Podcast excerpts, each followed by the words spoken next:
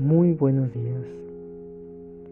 Quien quiere responder al llamado del Señor debe ejercitarse en la generosidad, virtud que facilita la victoria sobre las tentaciones. Hoy Dios nos dice, morir a todo lo que hay de negativo en nosotros es una exigencia de nuestra vocación Morir a todo implica una renuncia.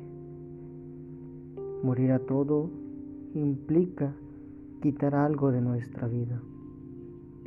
Que tengas un excelente día.